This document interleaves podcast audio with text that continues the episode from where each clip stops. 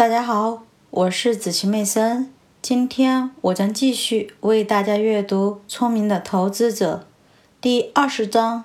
作为投资中心思想的安全边际，在古老的传说中，一些智者最终将人世间的历史归纳成一句话：这也将成为过去。当我们需要总结出稳健投资的秘密时，可以用“安全边际”这一座右铭来代表。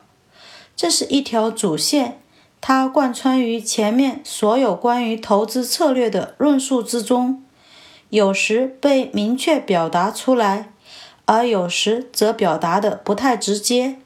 现在，让我们以连贯的论述来简要追踪这一思想。所有有经验的投资者都能意识到。在挑选恰当的债券和优先股时，安全边际这一概念至关重要。比如，要想达到债券投资级别的话，那么铁路公司的税前利润至少应该在该公司总固定费用的五倍以上，并且连续几年保持这样的业绩。这种过去能够使利润超出利息要求的能力。构成了一种安全边际。一旦公司未来的净收益下降，它可以防止投资者遭受损失或失败。超出费用的幅度也可以用其他方式来表达，比如把扣除利息之后的余额计算在内，公司的收益或利润还可以下降多大的百分比。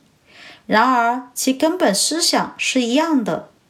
债券投资者并没有期望未来的平均利润结果与过去的情况一样。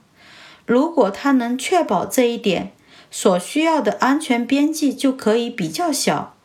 他也不可能有把握的知道未来的利润与过去的相比是会极大的改善，还是会极大的恶化。如果能做到这一点，他就会通过仔细预测出的收益账户来反映其安全边际，而不会去强调过去的记录所反映的安全边际。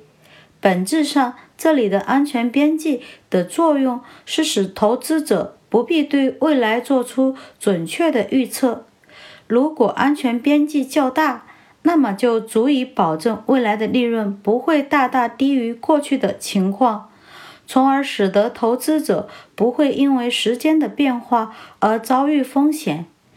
从另一方面看，债券的安全边际可以通过比较企业的总价值与债务的规模而计算出来。优先股也可以采用这种计算方法。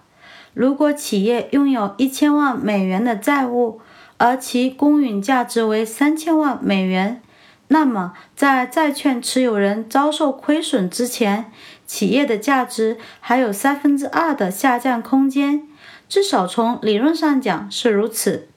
这部分高于债务的额外价值或缓冲价值，可以利用一定年份内次级股份的平均市场价大致计算出来。由于平均股价一般与平均盈利能力相关联，因此企业价值超出债务的差额和利润超出费用的差额，在大多数情况下都会带来同样的结果。关于安全边际这一概念在固定价值投资方面的应用，我们就讲到这里了。